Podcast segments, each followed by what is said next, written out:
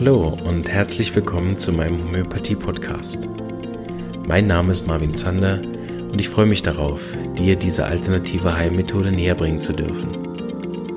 Ich werde dir die Hintergründe und Grundlagen leicht verständlich erklären, von meinen Erfahrungen und Erkenntnissen berichten und dir ermöglichen, alle Bereiche dieser ganzheitlich wirkenden Therapie kennenzulernen. Ich freue mich, dass du dabei bist und wünsche dir viele Erkenntnisse bei der heutigen Episode. Hallo und herzlich willkommen zu einer weiteren Episode. Ich habe äh, den Gast der Stunde Null wieder eingeladen auf euren Wunsch hin, und zwar die Dr. Rosina Sonnenschmidt. Und freue mich sehr, dass sie sich bereit erklärt hat, mit mir nochmal zu sprechen. Respektive, ich habe ja ein E-Mail geschrieben, ob sie Lust hat, nochmal zu kommen. Und sie hat mir ein äh, fantastisches E-Mail zurückgeschrieben, da saß ich dann kerzengerade am Computer. es hat so viel Emotionen transportiert, dass ich gedacht habe, sehr gut habe ich sie nochmal gefragt. Ähm, und äh, wir teasern noch nicht, worüber wir gleich sprechen, aber ich kann schon mal den Titel verraten. Warum ist Homöopathie die genialste westliche Heilkunst? Und da freue ich mich, äh, dass Sie heute wieder im Podcast dabei sind und mit uns über Homöopathie sprechen. Ja, ich begrüße Sie auch ganz herzlich und freue mich auf diesen zweiten, äh, das zweite Gespräch miteinander. Ja, ähm, wie wollen wir anfangen? Wollen Sie ein bisschen erzählen, was Sie motiviert hat, nochmal zu kommen? Ja, natürlich. Äh, also die größte Motivation ist, dass ja im Augenblick zumindest in Deutschland äh, ganz starker Wind gegen die Homöopathie weht. Ja. Und man äh, angeblich von der WHO festgelegt hat, dass die Homöopathie nicht zur Naturheilkunde gehört, sondern mhm. irgendwas anderes ist, entweder alternativ oder komplementär oder hin und her. Also jedenfalls wird die Homöopathie nicht so gewürdigt, wie sie es verdient, als wirklich geniale Entwicklung in der deutschen, also vor allen Dingen in der, in der deutschsprachigen, sagen wir, der deutschsprachigen ähm, Entwicklung der Heilkunde. Mhm. Und genial ist es deshalb, weil wir durch die Homöopathie zwei, äh, eigentlich zwei großartige Dinge erlebt haben. Das eine ist, die Homöopathie ist von Anfang an ausgekommen ohne Laboruntersuchung mit Tieren. Mhm. Zu Hahnemanns Zeiten gab es ja schon die, diese äh, Entwicklung der pharmazeutischen Medizin, die eben schon äh, mit Labortieren gearbeitet hat. Mhm. Das heißt, es ist noch nie ein Tier gestorben durch die Entwicklung homöopathischer Arzneien, die ja nun doch in die Tausende schon gehen. Mhm. Und ich betrachte das genau wie äh, andere Medizinsysteme, die eben ohne diesen Zwischenschritt Tierversuch auskommen, sowieso immer als genial. Mhm. Das andere ist dass wir ja eine Entwicklung haben, dass Paracelsus bereits die Vorstufe geliefert hat, nämlich je dünner beispielsweise ein toxischer Stoff ist, umso heilsamer kann er werden. Aber das wirklich Geniale ist ja das, was wir nicht greifen können, dass wir, dass Hahnemann instinktiv und intuitiv etwas aufgegriffen hat, was ein Naturgesetz ist, mhm. nämlich alles in der Natur ist ja rhythmisch. Ja. Und die Verdünnung war immer noch ein linearer Prozess. Mhm. Aber auf die Idee zu kommen, Schüttelschläge, die immer rhythmisch sein müssen, egal in welchen, ob das Drei- oder Vierertakt ist, das spielt keine Rolle.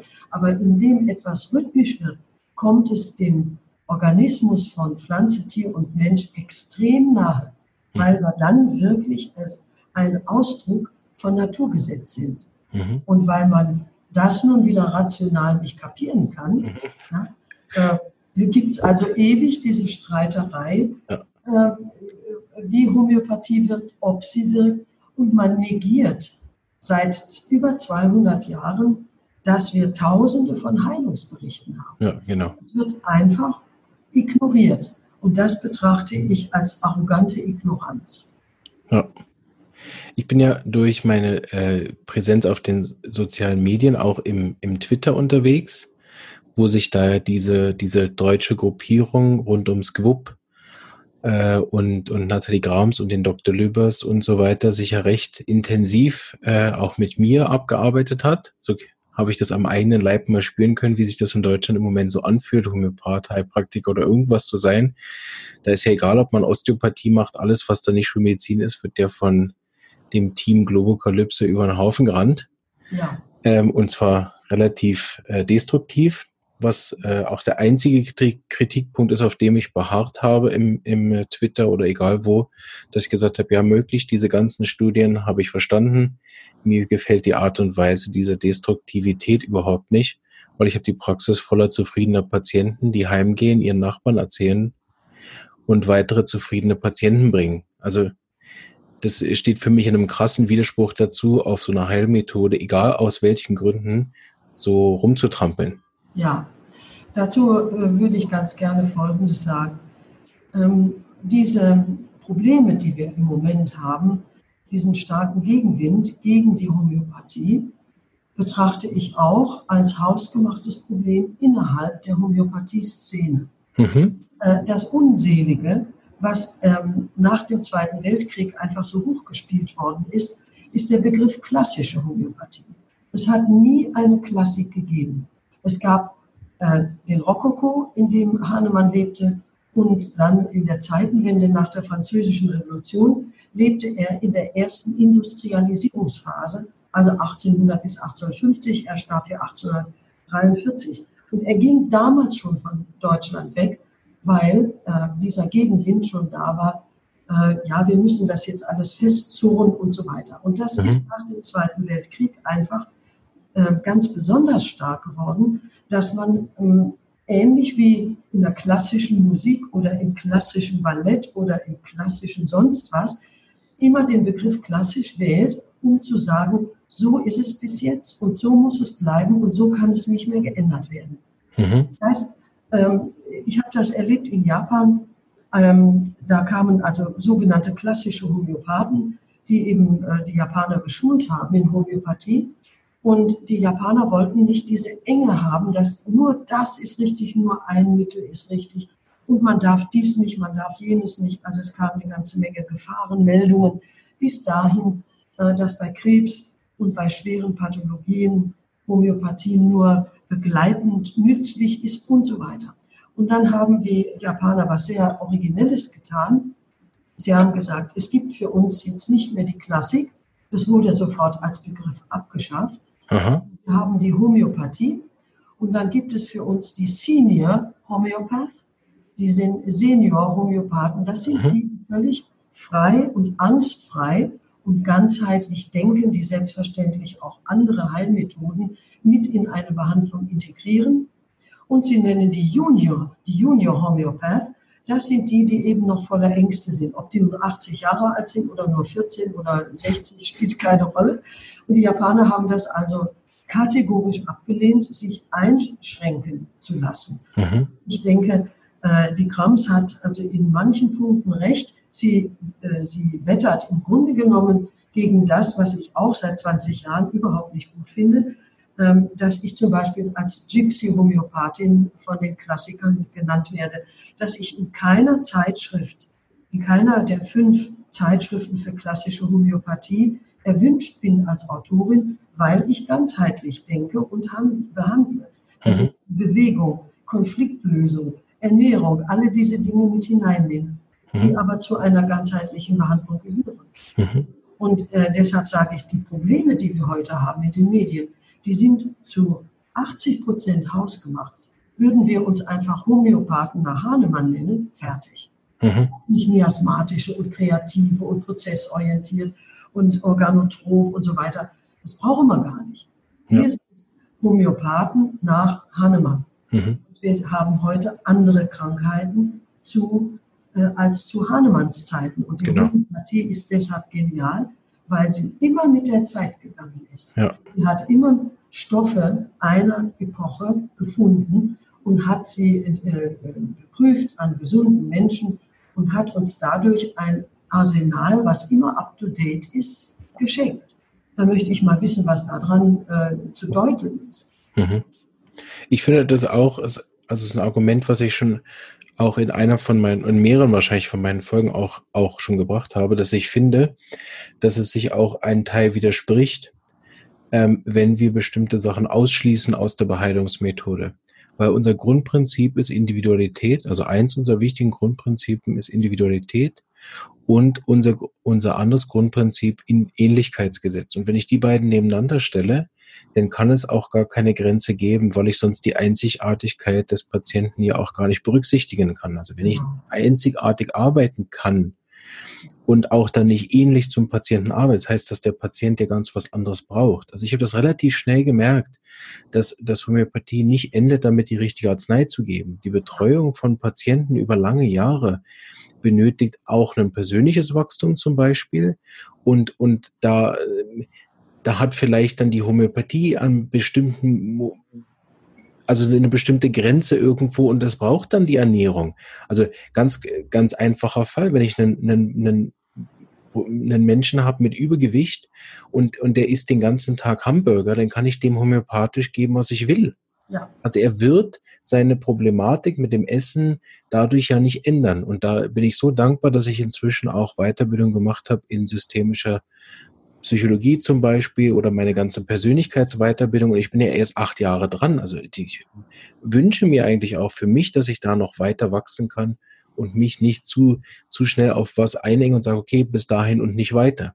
Ja, genau. Also ich finde es auch aus der sogenannten klassischen Homöopathie, die sich ja auf diese zwei Dinge beruft, finde ich es auch widersprüchlich, dann bestimmte Sachen auszuschließen und nicht zu integrieren. Ja, und vor allen Dingen, dass unsere äh, Homöopathie-Szene, wie Sie eben selber schon gesagt haben, leider destruktive Züge insofern angenommen hat, Insofern, als sie erstens mal sich im Ton vergreift, wie wir miteinander umgehen oder wie die, wie die äh, Ablehnenden äh, uns gegenübertreten. Also dieser Ton ist alles andere als kultiviert. Ja. Und das Zweite ist, es fehlt mir die Empathie. Mhm. Und dann gibt es noch was, worüber wir uns immer amüsieren, wenn wir uns äh, in einem Update beispielsweise treffen, dann sind da so 50, 60 oder 100 Kolleginnen und Kollegen ähm, es gibt ein Naturgesetz, worüber ich am meisten schreie und worüber, äh, gegen was ich am meisten anwettere und ärgerlich und, und wütend bin. Damit habe ich am meisten zu tun. Das bedeutet auch, dass die Leute, die jetzt als Schreihälse sich gegen die Homöopathie auflehnen, haben zu wenig Erfolge. Mhm. Das ist für mich eine ganz klare Sache. Wenn ich viele Erfolge habe, mhm. äh, dann bin ich entspannt ja. Und äh, dann muss ich ehrlich gesagt sagen, dann freue ich mich mit Ihnen und mit allen Kollegen, dass wir so gute Arbeit machen, ja. dass wir so empathisch sind, dass wir uns weiterbilden und zwar nicht noch mehr Mittel zu kennen, sondern wie Sie gerade gesagt haben, sondern dass wir noch mehr den einzelnen Patienten verstehen. Mhm, genau. Da das den Schreihälsen fehlt, ja, kann ich hier nur Albert Einstein zitieren, der gefragt wurde, warum er sich nicht äh, aufregt über die ganzen Wadenbeißer, Pinscher und Neidhammel, hat er gesagt, das ist nicht mein Format. Mhm. Und das habe ich bis jetzt auch in aller Öffentlichkeit immer wieder gesagt. Ich bin sehr für konstruktive Kritik, ja. aber ich habe kein Fernsehen, kein Radio, nirgendwo ein Angebot angenommen, in einer Gesprächsrunde über Homöopathie zu sprechen, wo eben Menschen am Tisch sitzen, die keine Erfahrung haben, mhm. auch keine Erfolge haben. Mhm. Ich habe überhaupt keine Lust, mit Losern an einem Tisch zu sitzen, sondern ich habe auch keine Lust, meine Patienten vorzuführen, was ja. auch gefragt worden ist. Genau, ja. äh, nein, das haben wir gar nicht nötig. Und deshalb äh, ist auch keine Kampfansage da, sondern wir machen sehr schöne, sehr schöne Publikationsreihe Ganzheitsmedizin in der Praxis, was ich zusammen mit einer Ärztin mache. Und da kommen Fallbeispiele, wo die Homöopathie im Zentrum steht. Und da kommen alle Leute auch zu Wort, die sich mit der Homöopathie befassen. Und da komme ich auch gerne mal auf Sie zurück, dass nächstes Jahr im Band 4 einfach auch mal Persönlichkeiten vorgestellt werden, die über die modernen Medien eben auch äh, wirklich äh, im Grunde helfen, dass die Homöopathie in ihrem Wert erkannt wird. Und so ja. können wir uns gegenseitig auch ähm, unterstützen. Genau. Ist auch die Leitidee dieses Podcasts. Ich denke, dass ich da mir, auch nicht nur Freunde mache, aber ich finde es so einen äh, homöopathischen Gedankengut, dass eben auch jeder Platz hat in dem, in dem Podcast, der will, oder? Dass ich nicht, weil der jetzt prädiktive Homöopathie macht oder weil der was weiß ich für Homöopathie macht, teilweise kenne ich das nicht mal, dass ich den von vornherein ausschließe, ohne mir erstmal angehört zu haben, was der denn zu berichten hat. Und wenn der eben in der Praxis erfolgreich ist, dann äh, ist das für mich erstmal genug, ihn einzuladen, weil dann hat er was zu berichten von langjährigen Erfahrungen mit der Homöopathie, egal wie er sich dann nennt. Ja, ja, das ist vollkommen richtig. Und ich, ja, also vielleicht, weil ich, was mich immer gestört hat, ist, dass Homöopathie von Anfang an unter diesen Spaltungen gelitten hat. Ja. Das fing ja dann schon an mit Hochpotenz und Tiefpotenz und denn die einzelnen Länder gegeneinander. Ähm, ich habe manchmal, das ist so eine ganz private Theorie von mir, ich habe manchmal überlegt, ob das an, an Hahnemanns eigenem Charakter gelegen hat, weil er so kritisch war und ja auch aber an anderen nie ein gutes Haar gelassen hat und in tausend Fußnoten geschrieben hat, was das alles für Idioten sind. Ob er das wie einfach, ob das äh, wie in, ich weiß nicht, ob das das richtige Wort ist, aber die Energie der Homöopathie ist immer noch ja sehr auch auf den Personenkult Hahnemann eben ja fixiert, oder?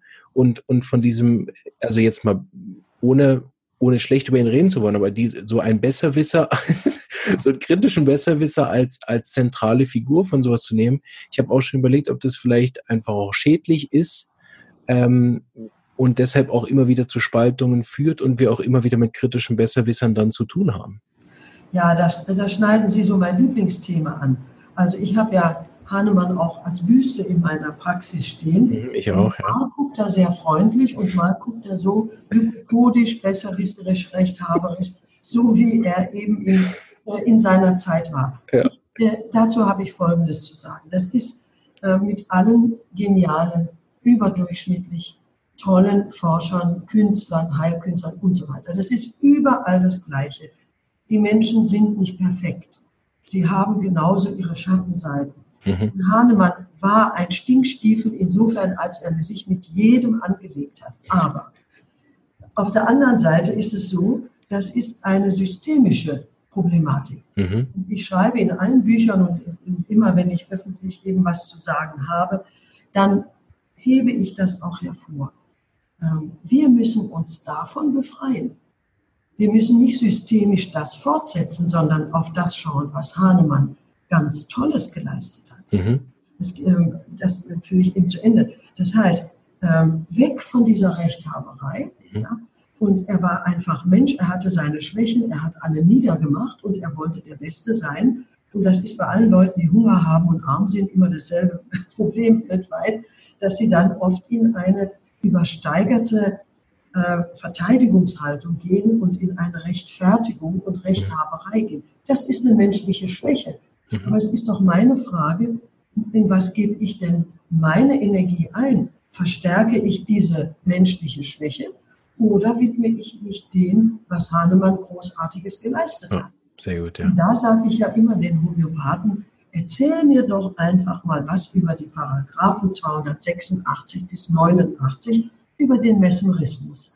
Dass der Hahnemann sowas Spirituelles wie den Mesmerismus in seinem äh, ansonsten in lakonischer Kürze abgefassten Organon bis zur letzten Auflage diese Paragraphen drin hat. Mhm. Da gucken die mich immer an, als würde ich also Nordchinesisch reden, wie Mesmerismus. Und dann muss man mal lesen, was er im Kommentar schreibt. Wer hat diese Gaben, mesmerismisch unterwegs zu sein? Mhm. Dann sind das Homöopathen, da lache ich mir jedes Mal einen Ast. Das sind dieselben, die machen dann Meridian, Massage oder ich weiß nur noch irgendwas, äh, lehnen, äh, lehnen die Homöopathie ab und machen aber Meridianmassage, was im Grunde genommen was ähnliches ist. Mhm. Shinjitsu, also alles, was mit der Lenkung von Energie genau. im Körper zu tun hat, können wir unter Mesmerismus subsumieren. Also die, die, die reden so einen Stuss, dass sie sagen, ja, das ist keine Homöopathie. Ja. Und der war nur einer, der logisch gedacht hat. Nein, Hahnemann hatte diese Ahnung vom Spirituellen, sonst wäre er nie auf die Idee gekommen, Korrekt. von der Dynamis zu reden. Ja, genau. Aber ein Kind seiner Zeit ja. und dann auch noch in Sachsen zu sein, zu der Zeit, mhm. wo unwahrscheinlich viel Armut war und wo wirklich also das Leben sehr, sehr belastet war. Ist so ein genialer Geist, dass der natürlich auch ein paar Macken hat. Das macht ihn, nicht, macht ihn mir ja direkt sympathisch. genau. Aber ich unterstütze nicht einen blödsinnigen lykopodischen Trend, alle niederzumachen. Ja.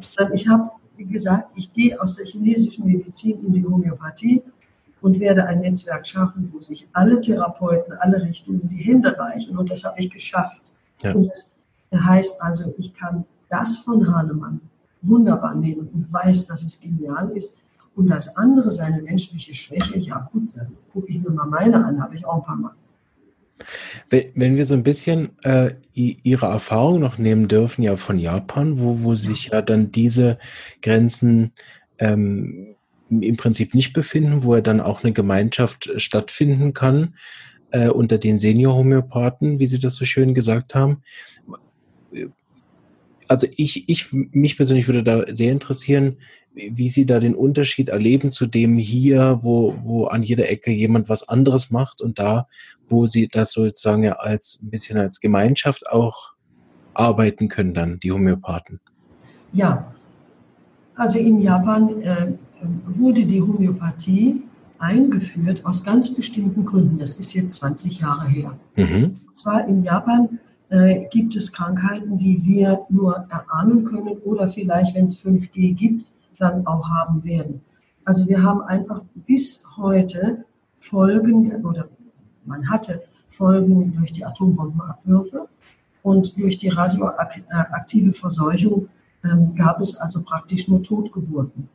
Und auf der Männerseite hat sich etwas entwickelt durch diesen wahnsinnigen Leistungsstress und diesen wahnsinnigen Ehrgeiz, technisch ganz vorne zu sein, entwickelte sich in Japan etwas sehr Ungesundes, nämlich, dass viele junge Männer gescheitert sind an dem Stress und deshalb Östrogene genommen haben und mit, mit der Botschaft ganz allgemein in Japan verbreitet, lieber Frau sein, als diesen Stress als Mann auszuhalten. Das können wir uns hier gar nicht vorstellen. Nee. Wir können so viel Gender hier erfinden, wie wir lustig sind. In Japan ist das ein ganz, ganz ernstes Thema gewesen.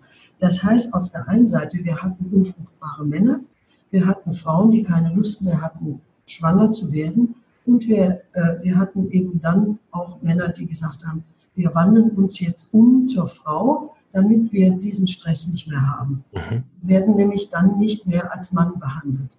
Ja. Dann äh, Krebs, äh, Leukämie bis zum Abwinken und Unfruchtbarkeit. Mhm. Da kam jetzt noch die technische Strahlung hinzu. Mhm.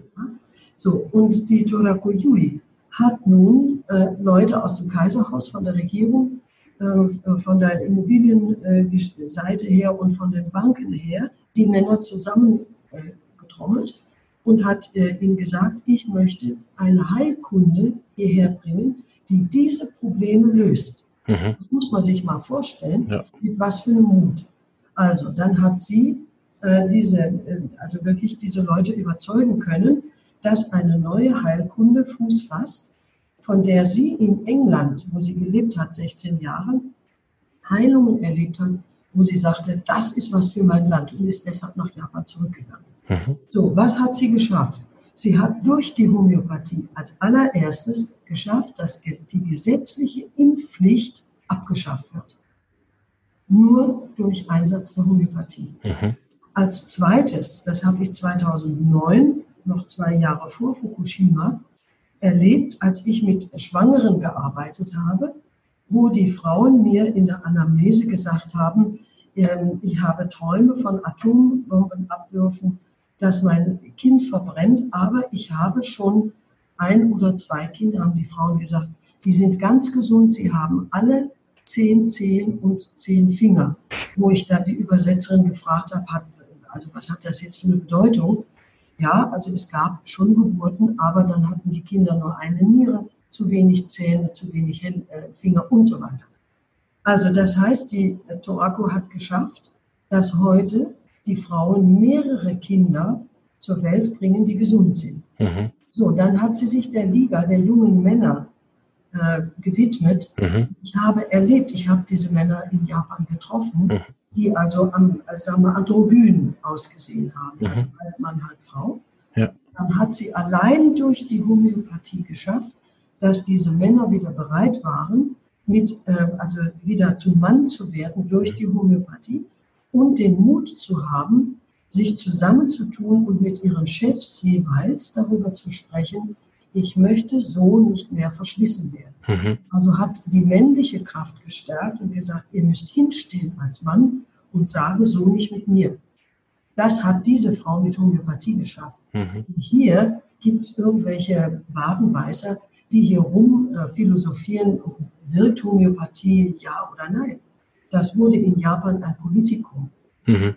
Und sie hat zur besten Sendezeit von 20 bis 20.15 Uhr immer die Möglichkeit, über Heilungsberichte, die eklatant sind äh, in der Homöopathie, zu berichten. Aber immer inklusive der japanischen Naturheilkunde. Mhm. Also alles, was in Japan mit Pflanzenheilkunde und vor allen Dingen arbeiten die ja viel mit diesen Pilzen mhm. damit, also natürlichen Pilzen und so weiter. Also das habe ich mir alles selber angeschaut mit Ernährung. Ja, es gibt jetzt, in, die haben ja das ganze Demeter, äh, die ganze Demeter-Literatur ins Japanische übersetzt. Sie hat Ländereien gekauft.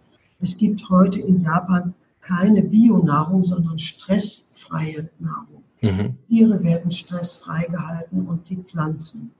Und äh, das hat dazu geführt, das habe ich auch live erlebt in einem Kloster, dass der Abt äh, des größten Klosters in Kyoto mir gesagt hat, wir in Japan haben durch die Homöopathie etwas gelernt nämlich dass der Shintoismus, also diese animistische Religion, alles ist belebt, mhm. mit dem Buddhismus jetzt zusammenarbeitet ja. und wir für unser Volk und für unsere Natur etwas Gutes tun. Ich kann Ihnen nur sagen, ich habe mit den Tränen wirklich gekämpft, mhm. als ich das alles gehört habe und wusste in Japan, was ist das für ein Mist, was wir, wie wir uns unserer eigenen Kultur gegenüber verhalten. Daher verstehen Sie auch meine Emotion, äh, dass ich da also äh, auch nur sagen kann, also sind wir eigentlich noch normal? Ja. Dass wir so ein Geschrei machen äh, und statt wir gucken, dass die Homöopathie uns hilft, bei den chronischen Krankheiten, in der Ganzheitsmedizin was Tolles zu tun und dass wir mit der Akutmedizin in Frieden zusammenarbeiten. Ja. Sehr gut dem kann ich im Moment gar nichts hinzufügen. Ja, da fällt uns doch nichts mehr ein. Ne? ja. ja, und jetzt äh, bringe ich, um das noch zu Ende zu bringen, äh, wir haben äh, den japanischen Oleander geprüft, mhm. ähm, die Blume von Hiroshima, die mhm. äh, geblüht hat nach dem Atomabwurf. Und ich bin jetzt eingeladen als Einzige, und das ist der Witz an der Sache, ich vertrete nicht nur Deutschland, sondern Europa, sondern es ist ein asiatischer Kongress mit Korea, Indien, äh, China und Japan wo ich also jetzt das Heilmittel, was wir hier in Deutschland trituriert haben, potenziert haben, das bringe ich jetzt nach Japan und jetzt wollen die in Japan einfach erfahren, was wir mit diesem tollen Mittel gegen äh, technische Strahlung machen und verstehen das als einen unglaublichen Freundschaftsbeweis. Sie haben die Samen geliefert und wir haben es ähm, homöopathisch zum Blühen gebracht. Ja, das bringe ich im Dezember dann nach Japan. Fantastisch. Ja, ich habe, also ich kann es auch nur nochmal sagen, ich habe persönlich wirklich gestaunt, als ich dann äh, mich mit dem Podcast aufgemacht habe, ähm, wie viel, wie viel Zorn da draußen ist. Da kriege ich hier in Kur in der Schweiz relativ wenig von mit. Das äh, hat mich auch so ein bisschen beschützt. das finde ich auch gut, dass ich auch hier mich auch dann immer wieder zurückziehen kann in meinen Garten und äh, merke, äh, wenn ich Twitter nicht anmache, dann erreicht mich das auch nicht.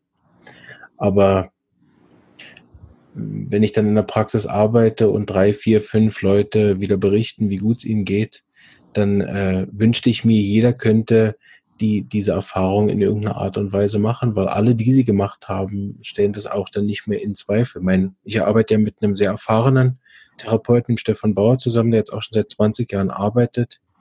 Und ich finde das einer der besten Homöopathen, die ich persönlich hier kennengelernt habe.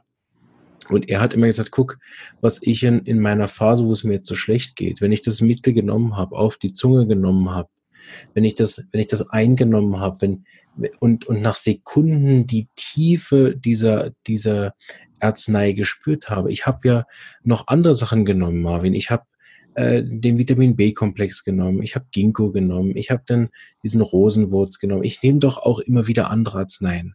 Und ich kann doch den Unterschied sofort spüren. Und alle diese Sachen können den Placebo- oder Kontexteffekt auslösen und, und so weiter. Aber was Homöopathie für ein Gefühl auslöst, wenn ich das nehme, innerhalb Sekunden und, und wie ich dann, wenn ich zurückgucke, auch den Prozess nachvollziehen kann, der ausgelöst worden ist, eine Selbstheilung jenseits ja von Immunsystemen oder einer psychologischen Gesundheit, eine tiefen äh, Heilung, wenn man das gespürt hat, dann stellt sich doch nicht mehr die Frage, ob das denselben Placebo-Effekt auslöst wie hochdosierte Vitamin C-Sachen. Und nichts gegen hochdosiertes Vitamin C, aber der Unterschied zu spüren ist erst in der Erfahrung deutlich. Und äh, das, das finde ich immer wieder so schade, dass dass wir das auch nicht transportiert bekommen. Ich habe mich jetzt ein bisschen damit auseinandergesetzt mit den wissenschaftlichen Forschungsergebnissen mit der Homöopathie, weil das ja das große Steckenpferd jetzt der Gegner ist, dass es angeblich ja keine valide Studie gibt, die, die das nachher, äh, also die methodisch so gut ist, dass sie nachher akzeptiert wird. Ähm, und von dem, was ich da gesehen habe, ist es wahrscheinlich sogar richtig. Aber ich habe immer wieder gesagt, dass, dass eine Studie, die eine Fragestellung nach Kopfschmerzen hat, die Homöopathie sowieso nie abbilden wird. Weil, weil wir in der Homöopathie gar nicht Kopfschmerzen behandeln, sondern den ganzen Menschen. Solange also die Frage nicht heißt, äh, wie hat Homöopathie diesem Menschen geholfen, ist die Studie völlig unaussagekräftig auch für mich als Homöopath. Und der zweite Punkt, dass ja in den Studienveröffentlichungen nie drin steht, wie haben die Leute da gearbeitet. Ja. Ich habe mir das Buch zum Beispiel von der Nathalie Grams äh, äh, besorgt, respektive sie hat es mir dann irgendwann auch geschickt. Ähm, und dann habe ich nur die, die, ersten zwei Kapitel gelesen und da hat sie einen Fall drin. Da schreibt sie von einer Dame, die zu ihr kommt und sagt, ich bin immer so eingeklemmt. Ich fühle mich unfrei, ich fühle mich eingesperrt und sie kommt mit einem Bewegungsapparatsthema, wo sie ähm, wo, wo dann lokal diese Anlaufschmerzen sind die typischen bei so rheumatischen Beschwerden. Also diese, wenn ich angelaufen bin, dann geht's mir besser. Mhm. Und, und das ist der Fall, den sie dann anbringt, nachdem sie im Kapitel vorher geschrieben hat, ich habe gesehen, dass Krebs durch Homöopathie geheilt ist, ich habe das gesehen, ich habe das. Und dann nimmt sie einen so einen Fall und verschreibt ihr dann Rustoxicodendron. Ja. Und das, das ist für mich genau der Punkt, wo, wo ich dann wo ich dann sehe, dass ja gar nichts verstanden worden ist von der Persönlichkeit. Und wenn ich bei so einem Fall, wo die, wo sie sich eingesperrt fühlt, ihr ein Arzneimittel gebe für ihren Körper, dann habe ich Homöopathie auch gar nicht verstanden. Und dann verstehe ich auch, warum Studien nicht laufen. Dann verstehe ich auch, warum Leute keinen Erfolg haben. Und dann verstehe ich auch, warum die dann verbittert sind und eben sich dann aufregen im Twitter. Ja. Aber ich wünsche mir, dass wir als Homöopathie da wirklich mehr zusammenarbeiten. Auch ich finde es ganz toll. Auch äh, ich höre von, wenn, wenn ich aus Ihren Kreisen was höre, dann höre ich auch immer nur Friedliches. Das finde ich immer sehr gut. Deshalb höre ich mich auch gern bei Ihnen um in der Umgebung, weil da keiner schimpft. Und äh, da wünsche ich mir, und das gibt dir ein zweites Projekt, was jetzt ganz frisch ist, dieses Homöopathie vernetzt mit dem Josef Graspointer und der Susanne Pauli, die das äh, äh, jetzt mit inzwischen 500 äh, Mitgliedern in der Facebook-Gruppe auch machen. Da lade ich alle zu ein. Und mit dem Josef habe ich auch schon ein Interview geführt, was ich leider nicht veröffentlichen kann, weil seine Tonspur kaputt war, warum auch immer. Ähm, aber bei ihm äh, bin ich auch ganz überzeugt, er ist sehr, sehr in, in dem Tenor von gemeinsam geht's leichter. Er will auch dieses Gegeneinander beenden. Und das, ich denke, das ist die Zukunft für Homöopathie, dass wir nicht uns zusammenschweißen und auch ein Team, keine Ahnung, äh, Globokalypse, Kalypse gründen oder irgend sowas, dass wir jetzt zurückschießen, sondern dass wir uns verbinden und einfach verdammt gute Arbeit machen. Ja. Auf seine Weise, jeder so gut wie er kann und jeder motiviert, sich weiterzubilden, in Supervision zu gehen oder was es eben dafür dann nötig braucht, um, um einfach diese Erfahrungen und das Volk zu bringen. Ja, also ich sehe das ja auch immer wieder, dass die Publikationen, die Buchpublikationen immer noch ein ganz bewährter Weg äh, sind, um die Menschen zu informieren, wie was auch eine ganzheitliche äh, Behandlung ist und äh, wo sie dann auch an den Fallbeispielen erkennen können, aha, die Homöopathie hat tatsächlich nicht nur die Ursache erkannt, sondern die ganze Persönlichkeit begriffen, die eben diese Symptome hat. Aber ich muss sagen, ich bin ja ein Fan äh, nicht nur von Mohinder, der ja nun leider in meinem Alter gegangen ist. Mhm. Ähm, aber ich bin ja auch ein Fan von Fluri.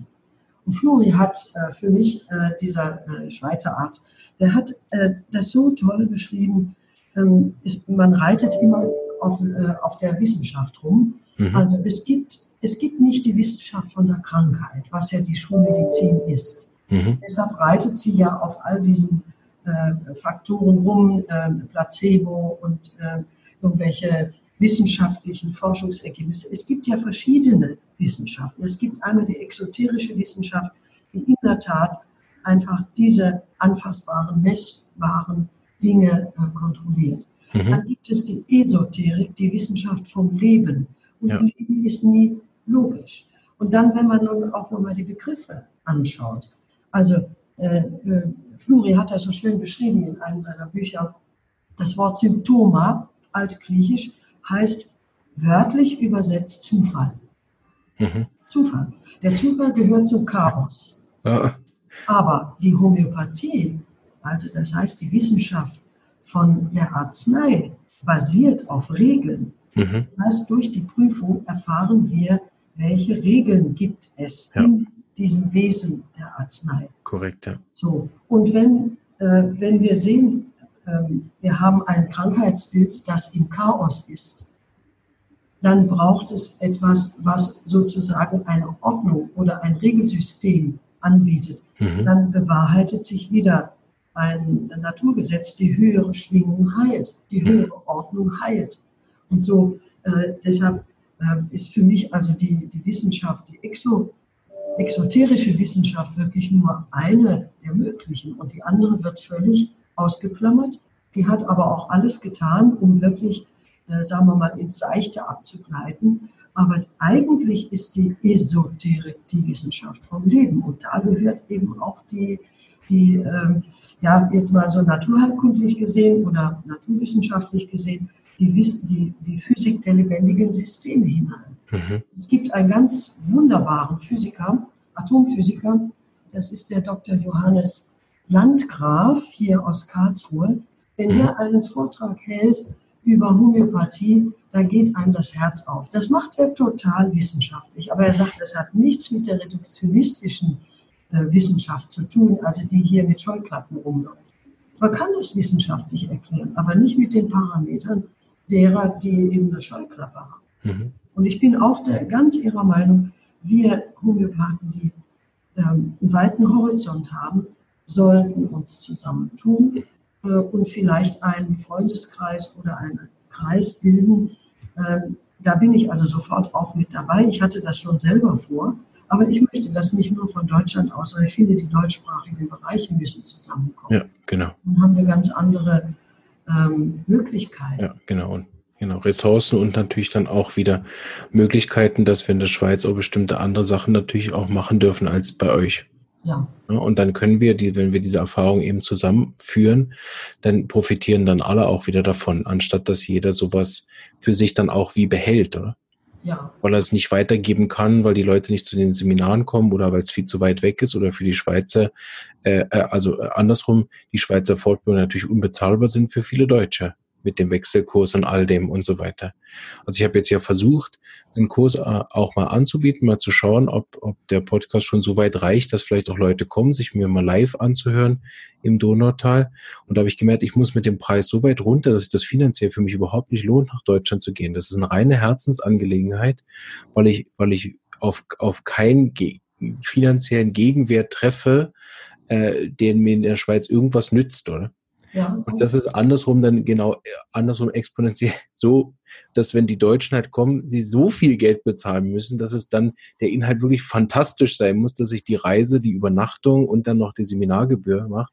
Und deshalb finde ich das auch so gut, dass der Podcast eben ja gratis kostenlos abrufbar ist, dass die sozialen Medien kostenlos für das äh, zur Verfügung stehen. Ich will auch schauen, dass, dass wir äh, in, in den Gruppen im Facebook dann oder über YouTube auch wirklich dann äh, Online-Webinare auch anbieten können, die dann wieder kostenlos für alle einsehbar sind, sodass wir, wie die Schulmedizin ja auch viel kostenloses Wissen über das Internet verbreitet, oder? Dass wir da auf den Zug springen, ohne natürlich unsere Leute, die davon leben, in die Armut zu drängen, weil, weil sie jetzt ihre Seminare nicht mehr verkaufen können, aber dass, dass mindestens so diese Grundlageninformationen, wie ich sie versuche hier im Podcast zu bieten, dass die kostenlos zugänglich sind auf allen möglichen Kanälen, dass jeder, der will, sich auch gratis so weit informieren kann, dass er zum Beispiel auch mit den Verletzungsmitteln erste Erfahrungen macht. Mhm. Wir gute äh, Feedbacks in der, in der Schweiz mit, wir machen ja offline nur, also, also im echten Leben machen wir nur Verletzungsmittelvorträge und bringen den bei Arnika richtig anzuwenden, Hypericum richtig anzuwenden, Calendula und so weiter, also die Big Five bei uns in der Schweiz. Mhm. Und das funktioniert hervorragend, weil die Leute das anwenden und den Unterschied zu vorher feststellen und darüber dann angefixt sind und dann anrufen und sagen, können Sie mir nicht auch noch bei meinem Schnupfen helfen? Genau. Und dann wachsen die sehr schön rein über die eigene Erfahrung. Und mein, mein, um nochmal Stefan Bauer zu zitieren, er hat gesagt, die Homöopathie war schon immer getragen vom Volk. Ja, natürlich, natürlich. Klar. Äh, und, und sie ist ja auch in der Lage, die, Volks, äh, die Volksgesundheit wieder auf Zack zu bringen. Wenn ich das nicht in Japan mal live erlebt hätte, dass man die Volksgesundheit mal im Kopf hat. Ja. Und nur den Einzelnen, also so individuell, wie wir ja auch arbeiten. Aber äh, äh, da ging es darum, äh, Japan war ein sterbendes Volk. Mhm. Das haben die Japaner aber unterdrückt, dass wir im Westen davon gar nichts erfahren haben. Ja, interessant, ja. Ich wollte gerade sagen, ich habe nichts darüber je gelesen. Nein, nein, nein. Aber jetzt wird ja mehr und mehr eben, jetzt fahre ich ja mit, mit der Frau Dr. Timek nach Japan. Mhm. Ich nehme die mal als Gast mit. Schön. Dass nochmal jemand anderer mhm. das alles mal erlebt ähm, auch, also was aus Japan adaptiert wird, zum Beispiel ähm, diese ganze Emoto-Geschichte oder mhm, jetzt, äh, genau. also um dieses Walderleben und so weiter, da nimmt man immer nur das raus, was der Ratio irgendwo Sinn macht. Und wenn man dann in Japan das mal live erlebt, ja, welche Versprechen die Menschen ähm, äh, dem ähm, homöopathischen Mittel geben, wenn sie es herstellen, eine Kleinigkeit.